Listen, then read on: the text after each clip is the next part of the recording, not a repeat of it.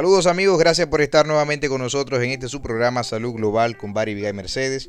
En esta tarde nos encontramos con el doctor Rafael Cepeda, pediatra endocrinólogo de la República Dominicana. ¿Cómo se siente, doctor? Muy bien, buenas tardes, muchas gracias. ¿Cómo te sientes tú?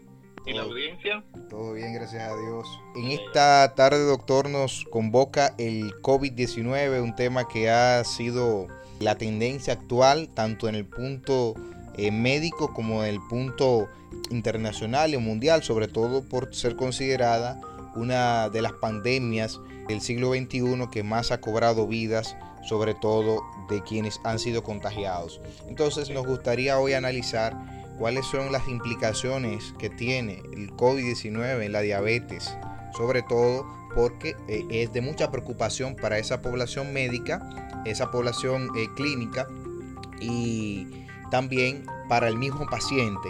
Entonces nos interesa saber, doctor, primero, ¿cómo ven los endocrinólogos el COVID-19?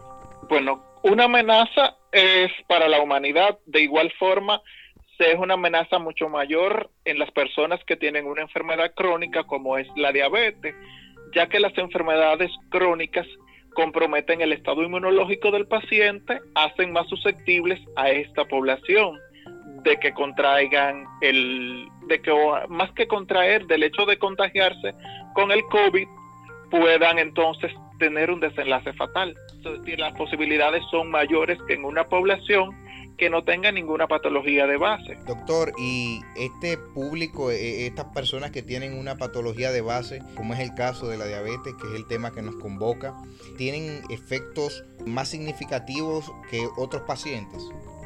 Sí, sí, sí, por el mismo hecho de su sistema inmunológico eh, estar comprometido, pues las, eh, los efectos o los embates de la propia infección por el COVID son mayores o más de una forma más aguda y aparatosa en esta población. En el caso de los niños, doctor, ¿cómo afectaría el COVID-19? Son iguales en toda la en toda la población. Lo que van a hacer es de una forma más aguda y comprometer de forma más rápida el estado general del paciente. Y un niño que tenga diabetes tipo 1, doctor, que sería el caso, eh, ¿tendría manifestaciones más eh, prolongadas o agravaría los síntomas del COVID o exacerbaría la misma diabetes? Va a exacerbar el estado, su estado, su patología de base, porque todo proceso infeccioso agudizan o, de, hay un descontrol metabólico en el paciente y las manifestaciones clínicas del COVID van a ser mayores eh, en esta población, porque es una población de riesgo. La pregunta, doctor, ¿se recomienda que los pacientes que están siendo tratados con antidiabetógenos, pues se utilicen otras terapias anidadas en el caso de haber sido contagiados para el COVID-19? Hasta ahora se están usando la citromicina, el, el plaquinol, pero eso está en experimentación. Se están usando la ivermetrina también.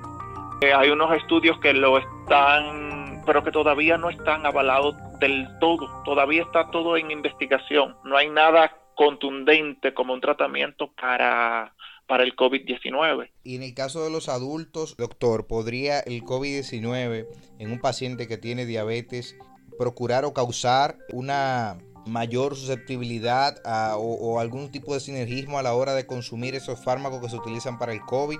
En el caso de que también esté usando eh, sus antidiabetógenos, que la mayoría de los pacientes llevan un tratamiento y la parte que no lo lleva, pues ya estos quizás por desconocimiento porque han abandonado el tratamiento, ¿no? Sí, sí, sí, no. Todo paciente diabético, como dije anteriormente, con una patología crónica, las manifestaciones clínicas van a ser mucho más, o el estado clínico eh, del paciente ya infectado van a ser mayores y catastróficas en esta población. No solamente los diabéticos, personas con otra enfermedad eh, crónicas como los nefrópatas, eh, eso es catastrófico. ¿Qué manifestaciones clínicas podrían anidarse a un paciente diabético que esté teniendo el COVID? Porque hemos visto que COVID se ha manifestado con trastornos gastrointestinales inclusive.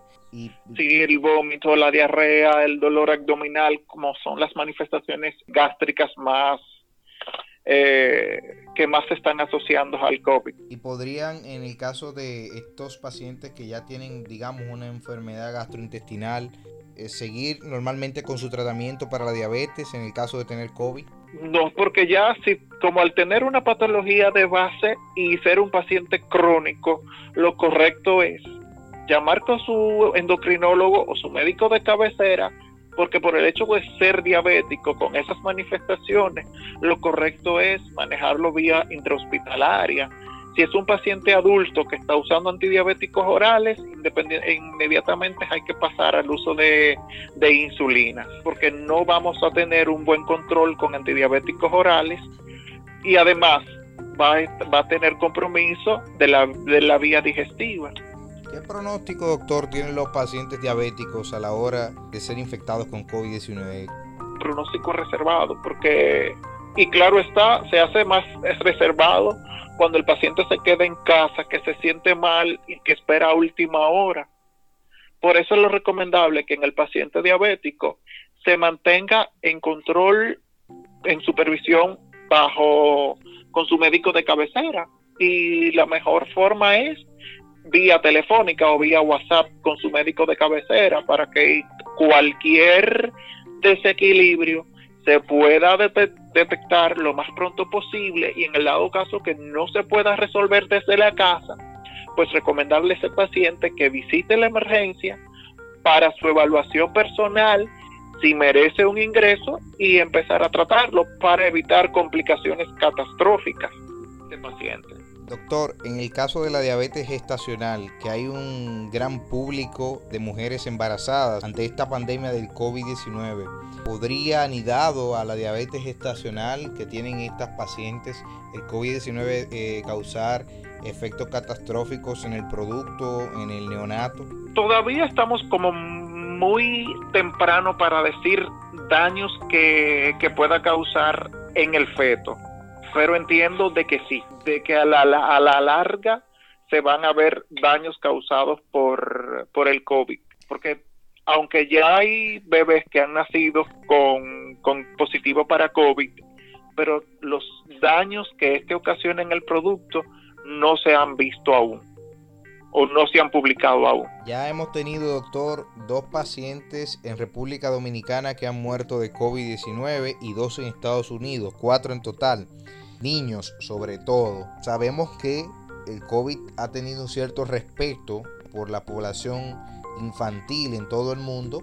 Eso era un inicio donde se decía como que no afectaba a los niños, pero sí ya están apareciendo. Y cada día la población pediátrica afectada está creciendo, lamentablemente. Hemos tenido, doctor, también casos de niños que han sido contagiados de COVID a partir de los 12 años y por ejemplo en República Dominicana que tuvimos un caso de un niño que vino del extranjero de 12 años y sabemos... el primer caso de, detectado eh, en, la población pediátrica. Efectivamente. ¿Podría este caso, digamos que eh, reinfectar a mayor número de, de, habitantes de sus circulantes o tiene el mismo grado de infectividad que tendría un adulto? Ese niño inmediatamente se detectó ese caso pues se, se aisló intrahospitalario, pero es igual, va dado caso un niño va a infectar, y en dado caso de que se hubiese quedado en su casa, va a infectar igual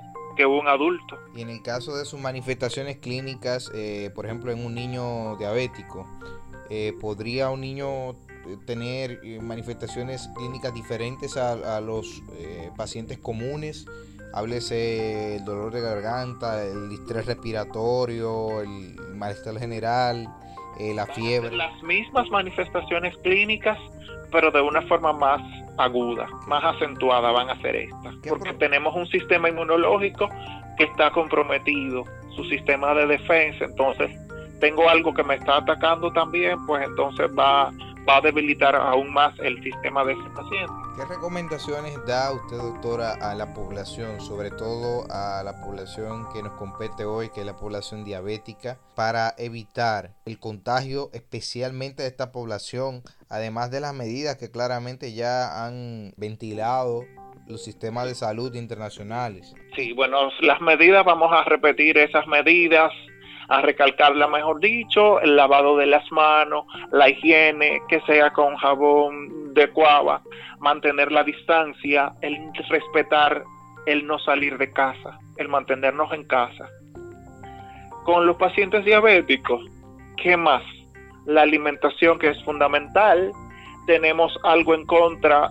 Recomendamos en la población diabética lo que es la actividad física, pero en la medida de lo que nos permita nuestro espacio físico, hacer alguna actividad, porque a veces hay personas que viven en un apartamento donde no tienen espacio para hacer eh, muchas cosas, pero dentro de ese pequeño espacio habilitar una pequeña área para hacer algo y ahora tenemos la ventaja de las redes sociales donde podemos ver eh, tutoriales de cómo hacer ejercicio o alguna actividad para no estar inactivo, porque se está bien sabido que la actividad física o el deporte mejora lo que es la utilización de la glucosa por el organismo. Entonces, eh, esto es otra de las recomendaciones con el paciente diabético, la, eh, su uso tanto de insulina, en dado caso de que sea un paciente que esté usando insulina, o el uso de antidiabéticos orales no debe eh, suspender su medicación por ninguna causa. Claro está, a menos que su médico de, cabecera se le, le, diga que a este que, que lo suspende en un determinado caso, pero el paciente por sí solo no puede suspender medicación. Siempre mantenerse en contacto con su médico, porque mientras más temprano podemos intervenir a este paciente, pues el pronóstico va a ser mucho mejor. ¿Qué alimentación o qué estrategias de alimentación usted recomienda, sobre todo para estos pacientes? Alimentación, insistimos, con las, los vegetales, con las frutas, con los productos bajos en carbohidratos. Su alimentación del diabético habitual. Eh, tenemos ahora también dentro de las desventajas, al estar eh, limitados o todo el día en la casa o en comemos más, vamos más tiempo al, a cada rato vamos a la cocina, vamos a la nevera a buscar, porque como que hay pocas cosas que hacer aparentemente y todo lo reflejamos en, en ir a la, a la cocina a buscar de qué comer. Pero hay muchas cosas que hacer porque eh, los psicólogos, los coaches recomiendan eh, la actividad eh, con la familia, la integración, el buscar qué podemos hacer, cómo distraernos. Porque una, para no, no saturarnos mentalmente de tantas informaciones que nos cargan. Y la otra cosa es enseñar a los niños, enseñar a la familia lo importante de que es mantener el, el núcleo familiar que se mantenga integrado. ¿Podemos, doctor, tomar estrategias de prevención más allá de las recomendadas? O sea, ¿es recomendable para los diabéticos, digamos, siempre hervir la comida o algún tipo de estrategia de ese tipo que sea específica para ellos o meramente eh, serían las mismas que para la población en general y continuarían con su dieta normal? Sí, su dieta habitual y con respecto a, la, a lo que es la higiene de los alimentos, eh, reforzar un poquito más, porque a veces vamos al supermercado ahora en estos días o donde en el lugar donde compramos nuestros alimentos y no tenemos las medidas de higiene necesarias, entonces yo no sé si una persona que pasó detrás de mí está contagiado con el virus. Entonces eh, le habló de cerca a ese producto o lo tenía las manos contaminadas agarró ese producto, lo dejó ahí, yo me voy a llevar ese virus para mi casa. Entonces, lo correcto es las medidas que están eh, se están recomendando de lavar los alimentos antes de, de de llevarlo a la casa a su uso directo, de tener ese pequeño espacio de la casa que cuando lleguemos con la con los alimentos, pues dejarlo ahí para tomar medidas de higiene con esos alimentos antes de, llevarlo a la cocina. Doctora, un diabético que ya le ha sido diagnosticado el COVID-19, digamos que ya está siendo tratado intrahospitalariamente, ¿qué medidas debe de tomar este paciente eh, quizás para eh, disminuir hasta su mortalidad? Sobre todo porque estamos, como usted había, había aclarado, en una fase experimental del virus donde todos los fármacos que están utilizando tienen la etiqueta de experimental. Por lo tanto, ¿qué medidas podría utilizar un paciente diabético para prevenir eh, quizás hasta daños letales o efectos letales, sobre todo estando tanto en aislamiento? Porque ya sabemos que eh, la carga viral es, es, sumamente importante, que hasta dentro del hospital, estando eh, dentro junto con los demás pacientes de COVID, si, si aumenta su carga viral ya sabemos que es más propenso pues a un ser un caso letal de COVID. Sí, bueno, ahí vuelvo, insisto, con mantener la comunicación con el médico o endocrinólogo, diabetólogo que está siguiendo ese paciente, mantener al tanto el realizarse sus glucemias capilares, como su médico se le recomienda, y en dado caso de que sienta algún malestar, hacerlo saber a su médico para poder intervenir temprano a ese paciente. Si, si ya el paciente está ingresado, pues eh, a nosotros como médico no corresponde su vigilancia estricta, su hidratación, que es fundamental en el paciente diabético, su medicación con su insulina y en la medida que van apareciendo las complicaciones, en dado caso de que necesite soporte respiratorio con el intensivista o con el neumólogo para una intervención temprana, no esperar a una larga, como al último momento, en dado caso de que ese paciente necesite ventilación, como decir, eh, no, vamos a ver si él mejora. Eh, si vemos de que está entrando en falla respiratoria, pues y que está desaturando ese paciente, no podemos esperar a último momento. Hay que hacer una intervención temprana, lo más temprana que, se pueda, para evitar un desenlace fatal. Porque en todas las eh, los estudios que se están haciendo, todas las experiencias que, que los intensivistas, los neumólogos están eh, compartiendo, se ha visto que mientras más temprano llega el paciente, mientras más temprano se hace la intervención, en dado caso de que necesite soporte ventilatorio, se hace este, pues él, tiene una evolución satisfactoria.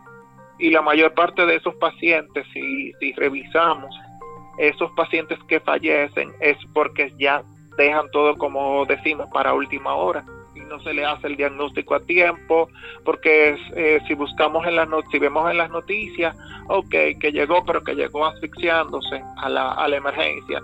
Si ya llegó en esa etapa, no hay, eh, aunque de una vez que llegue la emergencia, se entube ese paciente, si llegó así, el, el pronóstico no, ahí sí es verdad que es eh, con una alta, muy alta eh, desenlace fatal. Doctor, ¿qué fármacos debe evitar un paciente diabético ante un diagnóstico de COVID-19? Como AINES, vamos a, para refrescar un poquito la, la audiencia, el diclofenac, el ibuprofen, que son los más eh, frecuentes que encontramos en nuestro país. Debemos evitar este tipo de medicamentos, público en general o pacientes específicamente diabéticos. Público en general, todos, que no, no, no están recomendados en el uso de AINES. Entonces, ¿se han visto eh, otras estrategias terapéuticas o medidas terapéuticas ya para el, el tema del tratamiento del COVID-19? entre ellas del paciente, el uso de, de acetaminofén, para lo que son las fiebres, el malestar general, las cefaleas. Y en el caso de eh, la cloroquina, doctor, se han visto efectos secundarios en bastantes publicaciones que se han hecho en medios de comunicación e inclusive casos de arritmias. Eh, ¿La cloroquina podría ser eh, la panacea a la hora de tratar el COVID o simplemente es una especulación? Eh, como vamos a volver a repetir, estamos todavía, se está, los investigadores o los científicos están en investigación y se ha visto que el uso en una etapa temprana de la cloroquina, pues los pacientes sí tienen una evolución satisfactoria. Entonces, ese riesgo-beneficio, tengo más, tengo el, el, el beneficio de salvarte. Bueno, pues luego entonces vamos a, si hay alguna complicación la vamos a tratar. En eso, en esa parte creo. Si puedo preservarte con vida, si aparecen complicaciones, la, la resolvemos en, la medida que van apareciendo. Que por eso se ha seguido su, su uso de, de la cloroquina. Doctor, ¿qué factores usted entiende en República Dominicana que han sido determinantes para tener la tasa de letalidad que tenemos, que es de un 5%? Eh, ¿Esto se debe quizá a fenómenos estadísticos, ambientales, nutricionales o qué? Creo que más por la parte de, educación. Los dominicanos somos como muy... Eh, a veces no respetamos, no queremos respetar las autoridades. Hay muchas personas que todavía en este momento donde yo creo que ya todo el dominicano tiene a alguien, algún familiar o conoce a alguna persona que ha fallecido por, por un COVID. Entonces, y creen que no, te, dicen, ah, no, eso no, eso no está, eso no existe, esos son inventos. No, no, no es un invento, es una, lamentablemente es una realidad que estamos viviendo. Creo que es eso, de, de, de que no respetamos eh, los toques de queda, queremos estar en la calle. Si vamos a salir a la calle, eh, debe de ser para ir a la farmacia, al supermercado, simplemente, no más. Doctor, en el caso de eh, secuelas de la enfermedad, ¿se han descrito algún tipo de secuela desde el punto de vista endocrinológico del COVID? No, por el momento no. Simplemente estamos todavía aprendiendo más y más del COVID-19. Pues nada, doctor, gracias por estar con nosotros. A ti, muchas gracias toda tu audiencia. Gracias y estamos a la orden siempre en este subprograma Salud Global, Bari Vigay. Nos vemos en la próxima.